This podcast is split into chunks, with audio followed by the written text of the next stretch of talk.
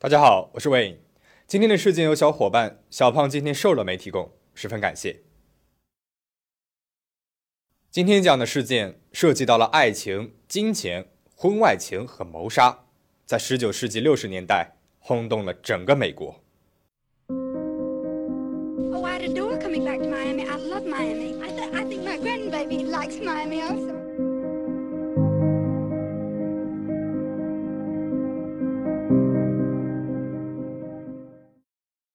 比斯坎岛是佛罗里达迈阿密戴德县的一个乡村，这里位于迈阿密海滩的南部，风景宜人，是一个著名的富人区。一九六四年六月二十九号凌晨四点四十五分，住在迈阿密城里的约翰医生接到了一个电话，电话里说，在比斯坎岛的一所公寓内，一名富豪在自己家中身中数刀，急需救治。约翰医生赶紧穿上了衣服，急匆匆地赶到了案发地点。到了现场之后，见惯了血腥场面的约翰惊讶不已。受害者倒在了客厅的地板上，身下有一大滩深红色的血迹，胸部几乎已经被刀撕裂了，已经没有了脉搏和心跳。而这名遇害者就是当时大名鼎鼎的莫斯勒信托集团的创始人，六十九岁的千万富翁雅克·莫斯勒。尸检结果显示，莫斯勒身中三十九刀，仅仅是左胸部的心脏附近就有十七处的刀伤。头部呢也有至少两处重物击打的痕迹，手和胳膊上有很多处自卫式的伤口。由此可见，莫斯勒死前曾经进行过激烈的反抗。无奈凶手刀刀致命，一心想要置他于死地。那么，到底是什么人会下这么重的手呢？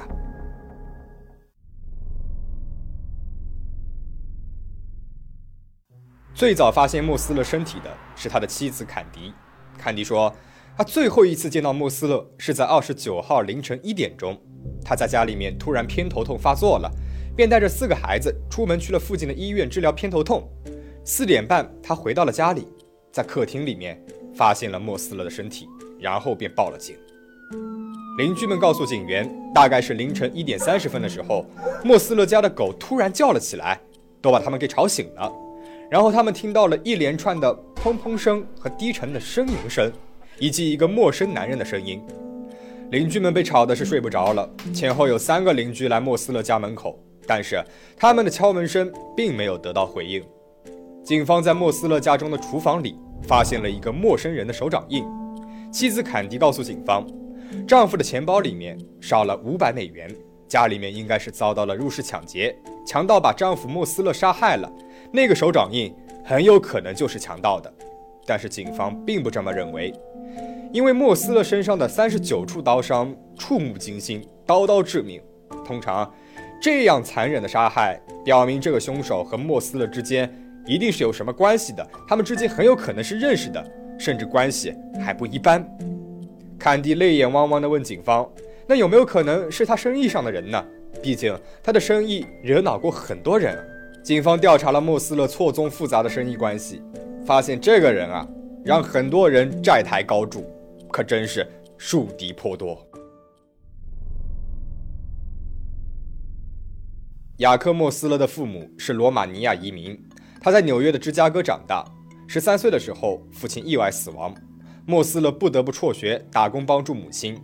他当过报童，在芝加哥环路上向来往的行人和车辆卖报纸。成年之后，莫斯勒成为了一名汽车修理工人。头脑灵活、肯学习的他，不久之后就在芝加哥一家汽车经销店里面卖起了汽车。当时，汽车产业正在美国蓬勃兴起。1895年，也就是莫斯勒出生的那一年，美国只有四辆汽车。五年之后，就有了八千辆。到了1920年，这个数字已经达到了惊人的920万辆。汽车的普及带来了前所未有的机会。莫斯勒意识到自己的时机来了。在20世纪20年代。福特、雪佛兰等品牌走入了普通家庭当中，越来越多的人接触到了家用汽车。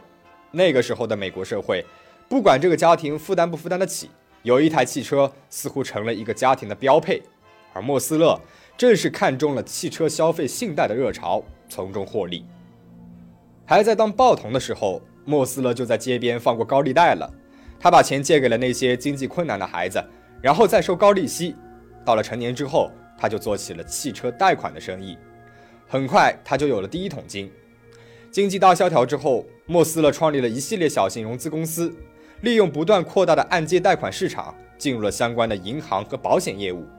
到了第二次世界大战结束的时候，莫斯勒名下已经拥有了四十多家银行、金融和保险公司，分布在芝加哥、休斯顿、南佛罗里达和新奥尔良等地，形成了莫斯勒商业帝国，身价达到了三千三百多万美金。而这许多年来，莫斯勒的公司收回了数千辆汽车和家用电器，在贷款人逾期还款时，他就取消了数不清的抵押放款，让很多人欠下了高额的债务，甚至是破产，搞得妻离子散。所以，莫斯勒生意场上的敌人，或者是那些被他催收的贷款人，为了报复杀了他，那也不是没有可能的。但是，莫斯勒生意上树敌太多了，很难锁定到具体的某一个人。几天之后。警方在迈阿密国际机场的停车场上发现了一辆废弃的白色雪佛兰汽车，这辆汽车是属于莫斯勒公司的。警方在车里面还发现了一些血迹和指纹，而这指纹正好与莫斯勒家中发现的那个陌生手掌印上的指纹完全吻合，同时也和几个月之前被莫斯勒赶出家门的一个男人的掌纹印相吻合，而那个男人是妻子坎迪的外甥。二十岁的梅尔文·鲍尔斯，这就很奇怪了。难道外甥梅尔文和莫斯勒的遇害是有关系的吗？他会不会就是凶手呢？莫斯勒为什么要赶走外甥呢？这一家之间又到底有着什么样的纠葛呢？这一切都要从莫斯勒的妻子坎迪·莫斯勒说起。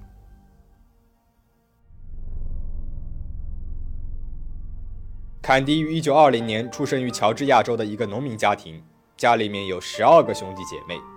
坎迪高中辍学之后，嫁给了一个工程师，婚后还生下了两个孩子。但是，当一个家庭主妇可不是坎迪想要的。她离了婚，把孩子留给了前夫，只身一个人前往了新奥尔良，开办了模特学校和经纪公司，接触到了新奥尔良的上流社会圈。坎迪的名字 Candy 在英文里面是糖果的意思。而坎迪本人呢，简直就是人如其名。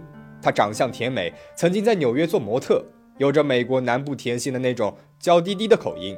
在他的口中，每一个人都是他的亲爱的。他可以说是一个社交达人了。坎迪的穿着也时髦精致，据说只要他走进了房间，所有的人的注意力都会被他吸引过去。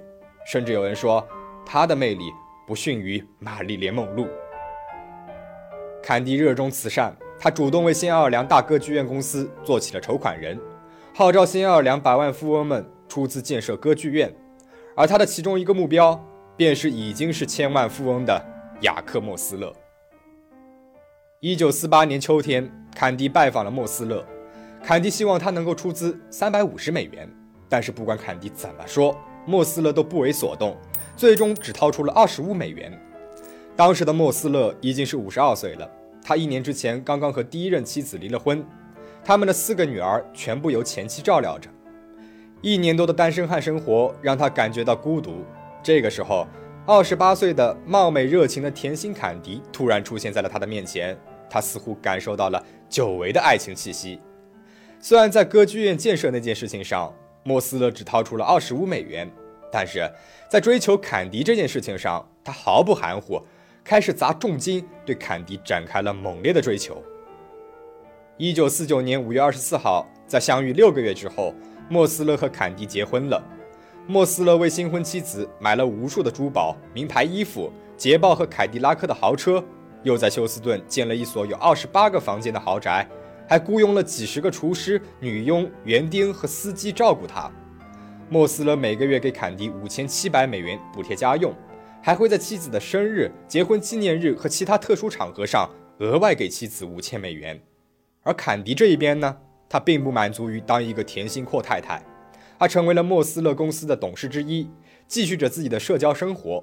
基本上，休斯顿的各种社交场合上都有坎迪的身影。坎迪继续热衷慈善事业。一九五七年，在一次飞往芝加哥的飞机上，坎迪读到了一条新闻：一个男人杀害了妻子。留下了四个年幼的孩子，坎迪决定和莫斯勒一起领养那四个孩子。这个时候，距离俩人结婚已经八年了。这八年里面，在坎迪和莫斯勒的婚姻里，孩子这一块还是个空白。为了这件事情，俩人经常吵架。俩人没有孩子，那可不是因为莫斯勒年纪太大的原因。在和前妻的第四个女儿出生之后，为了避免被某个拜金女以意外怀孕敲诈，莫斯勒主动去医院切除了输精管。但是呢，坎迪非常想要孩子。婚后不久，俩人常常因为这件事情吵架。但是现在，俩人收养了四个孩子，看起来孩子的问题暂时是得到了解决，夫妻俩的生活呢，也似乎是趋于了平静。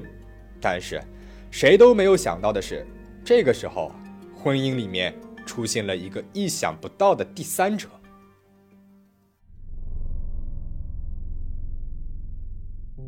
一九六一年，坎迪姐姐的儿子，也就是坎迪的外甥梅尔文·鲍尔斯，走进了莫斯勒夫妻俩的生活。七月的一天，坎迪的姐姐给坎迪打电话，说自己的儿子梅尔文马上就要毕业了，但是他没有什么技能，问坎迪啊能不能帮他找一个工作。坎迪呢就同意了。几天之后，十七岁的梅尔文拿着行李住进了坎迪和莫斯勒位于休斯顿的豪宅当中。这个外甥啊，身高一米九三。有着橄榄球运动员一样壮硕的身材，同时还长得是玉气十足，微微翘起的性感嘴唇，迷离的双眼，高高的颧骨，结实的下巴，他身体里的每一个细胞似乎都在散发着年轻男孩独有的男性荷尔蒙。对比起青春蓬勃的外甥，坎迪愈发觉得自己的丈夫垂垂老矣。坎迪让莫斯勒在公司为梅尔文安排了一个金融方面的工作。同时，他还让梅尔文直接住进了自己的家里面，直到他在经济上能够自立为止。莫斯勒呢，也都同意了。于是，坎迪照料起了梅尔文的衣食起居，他为他定制了西装，还把他带进了自己的上流社交圈。一九六二年，莫斯勒患上了呼吸道感染病，他在迈阿密的比斯岛上买了一个公寓，独自住在了这里疗养。而在休斯顿的豪宅里，坎迪和侄子梅尔文的关系越来越亲密了。不久之后，这小姨和外甥居然发展成了恋人的关系。晚上，孩子和仆人都睡了以后，梅尔文就到坎迪的卧室里面去幽会。他们互写情书，就好像是在热恋当中的情侣。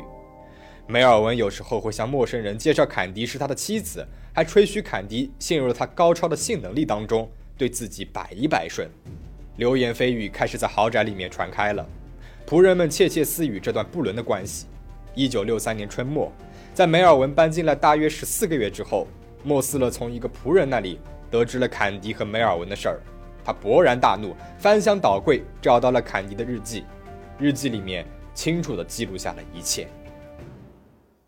莫斯勒马上联系了律师，想要起诉梅尔文破坏自己的婚姻，但是律师让他考虑清楚，如果这桩丑闻搬上了法庭，可想而知公众会掀起多大的舆论。这对他的公司以及对他造成的影响也是不可以想象的。于是，莫斯勒决定私下解决这件事情。他把梅尔文给开除了，并且把他从家里面赶了出来。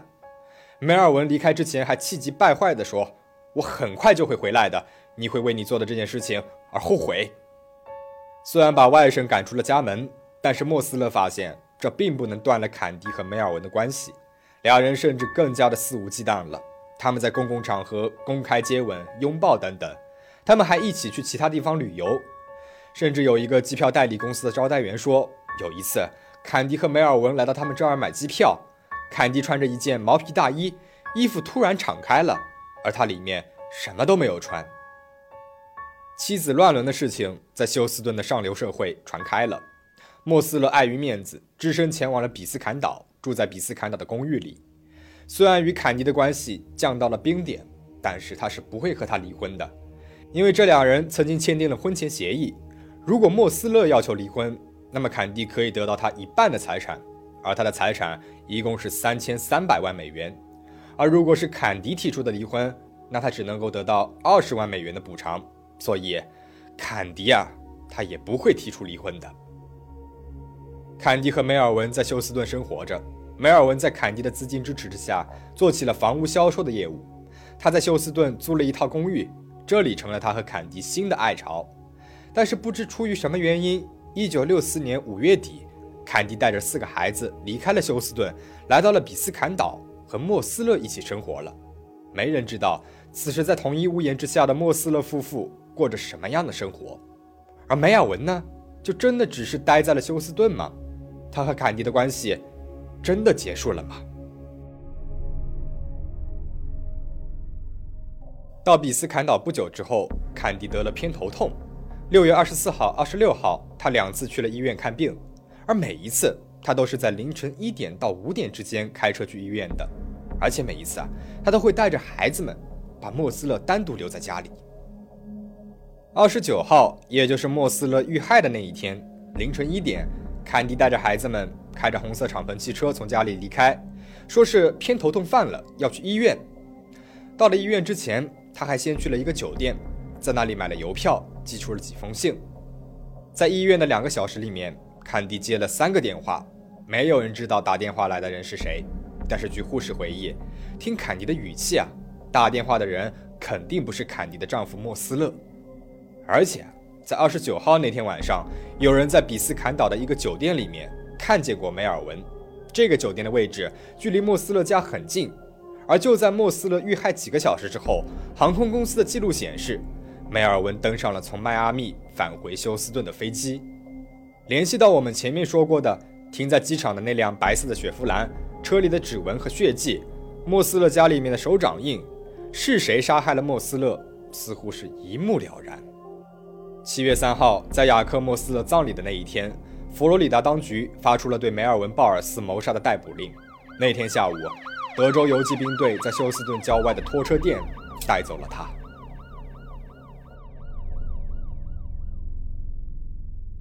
坎迪请来了德州著名的律师珀西·福尔曼为梅尔文辩护。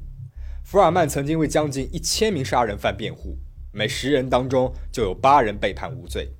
他最擅长的就是在法庭上充满戏剧性的表演，把黑说成白，混淆陪审团的判断。福尔曼要求二十万美元的定金，因为莫斯勒家的银行账户全部被冻结了，坎迪拿不出现金，就毫不犹豫地拿出了他的首饰盒作为抵押。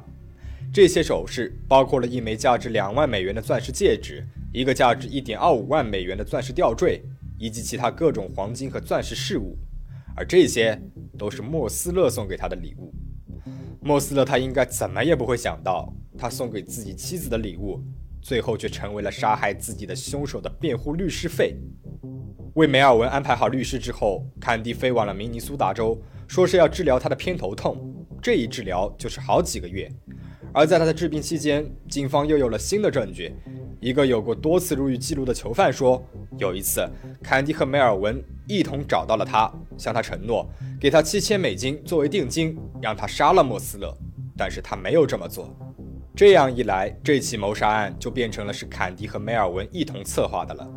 在莫斯勒遇害一年多后，坎迪也被起诉了。坎迪找了休斯顿最知名的两个律师，玛丽安·罗森和克莱德·伍迪。律师建议坎迪立马从明尼苏达州飞回迈阿密，和警方去说明情况。这起事件早就成为了全美媒体关注的焦点。听闻久不露面的坎迪要回到迈阿密了。机场立刻就被架起了长枪短炮、摄像机，记者全部准备好了。坎迪一出现，记者们就蜂拥而上。记者问他：“你对于被指控杀害你的丈夫有什么看法吗？”坎迪微微一笑，对着镜头说：“没有人是完美的，先生。”他穿着迪奥套装，戴着珍珠耳环，在监狱里面待了十四天。出狱的那一天，好像也是他的一个个人赌场秀一样。摄像机对着他的时候，他朝着摄像机飞吻挥手，就好像在走红毯。面对媒体的时候，他完全忘记了律师嘱咐他的什么都不能说，而是笑着回答了每一个问题。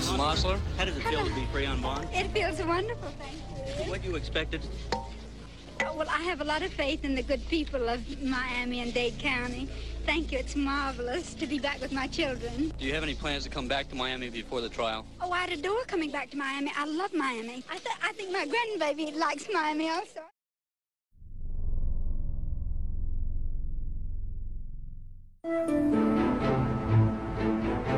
Here in the Dade County Courthouse, this is what is known as the Big Courtroom. It's room 6-1. And this is where big legal drama of the year, perhaps the biggest in the United States, will begin next week. 一九六六年三月，对于坎迪和梅尔文的审理开庭了。由于案件充满了性和暴力，法官禁止任何二十一岁以下的旁听者旁听。《纽约时报》形容这场庭审为有史以来最壮观的杀人案审判之一。不管大报还是小报，都派出了记者记录这场庭审当中的所有细节。而这场庭审的入场券也可以说是一票难求了。法院门口围满了人。这样一桩结合了金钱、谋杀、性，甚至是乱伦关系的案件，似乎是吸引了整个美国。What is the big attraction? Well, I think it's exciting and has mystery. It's a very unusual case. 而在法庭内，检方显然觉得胜券在握。梅尔文自不必说了，物证人证都很齐全。而坎迪呢，他的动机很明显，只要莫斯勒死了，他才有可能会拿到他的钱。至于他的那个不在场理由，仔细推敲的话，你会发现这是他的故意安排。以他们家的财力，坎迪完全可以叫个医生到家里面来给他看病。那他为什么要大半夜的还要带着孩子们出去呢？而且，这件案子涉及到了婚外恋、不伦恋。一般来说，陪审团对于这种案子最痛恨了，定他俩的罪似乎已经是板上钉钉的事儿了。但是，真的是这样吗？也许检方太想定他俩的罪了，居然在人证这一块动了手脚。检方声称的那几个证人都是从监狱里面出来的，他们有的人甚至还戴着手铐。他们为了从监狱里面出来透透气，把这次的出庭作证当成了免费旅行。为了这样的机会，他们愿意指控任何人、任何事儿。在这次庭审当中，有一个证人回答检方问题时说：“我只会往一个地方开枪，就是我的下面这儿。”说着，他看了看自己的当下，看到这儿，众人一片哗然。这样神志不清的人都能够带来作为证人了吗？这几个证人的话可信吗？这个时候，辩护律师意识到他们的机会来了。辩护律师指出，首先，莫斯勒家里面还有另外三十个手掌印，凶手很有可能是另外三十个人里的一个。同时，梅尔文的律师福尔曼还为坎迪的出轨找到了理由。梅尔文说，坎迪的丈夫雅克·莫斯勒是同性恋，这迫使他可怜的妻子到处寻求伴侣。在福尔曼持续了四个小时五十八分钟的结案陈词当中，他绘声绘色地向陪审团勾勒出了一个嫌疑犯的轮廓：一个被抛弃的同性恋情人，染了黑色的头发，他情绪过度激动，捅了莫斯勒三十九刀。三月六号上午九点零五分，经过十六个小时三十三分钟的商议。陪审团宣布，判决结果已经出炉了。十二点十分，法官宣布坎迪和梅尔文无罪释放。所有人再一次哗然了。坎迪亲吻了陪审团的每一个人，挽着梅尔文的手走出了法庭，开着金色的凯迪拉克扬长而去。记者问坎迪会不会同梅尔文结婚，坎迪回答：“当然不会。”对于审判的结果，有的人说是因为那几个目击证人让陪审团感受到了欺骗，也有人说是因为坎迪的魅力太大了，陪审团不忍心判他的罪责，还有人说是因为被害人莫斯勒导致太多人破产，早就有人对他不满了。坎迪最终得到了莫斯勒三千三百万美元的遗产，而他和梅尔文呢，不久之后就分手了。坎迪告诉闺蜜，梅尔文在感情上太不成熟了，太容易发脾气。不过。他还是帮助梅尔文成为了建筑商。审判五年之后，五十二岁的坎迪嫁给了一个休斯顿的电工，新丈夫比她小了十九岁。坎迪也成为了一个女商人。到了十九世纪七十年代，她的身价是一亿美元，把她当年继承的财产翻了三番。一九七六年十月底，坎迪由于吃了过量的治疗偏头痛的药，在迈阿密的一家海滩酒店死去了。有人说，他终于为当年的罪行付出了代价。虽然这起案件的凶手似乎是一目了然，但是官方至今还是作为一起悬案保留着。在我看的纪录片里面，当年调查这起案件的警方在谈起这桩案件的时候，一直表示遗憾和叹息。也不知道他是为了遇害的莫斯勒，还是在为当时的这个制度。那么对于这个案件，你有什么看法呢？可以在评论区说说看。今天的故事到这边就讲完了，请大家保持警惕，保持安全。我们下期再见。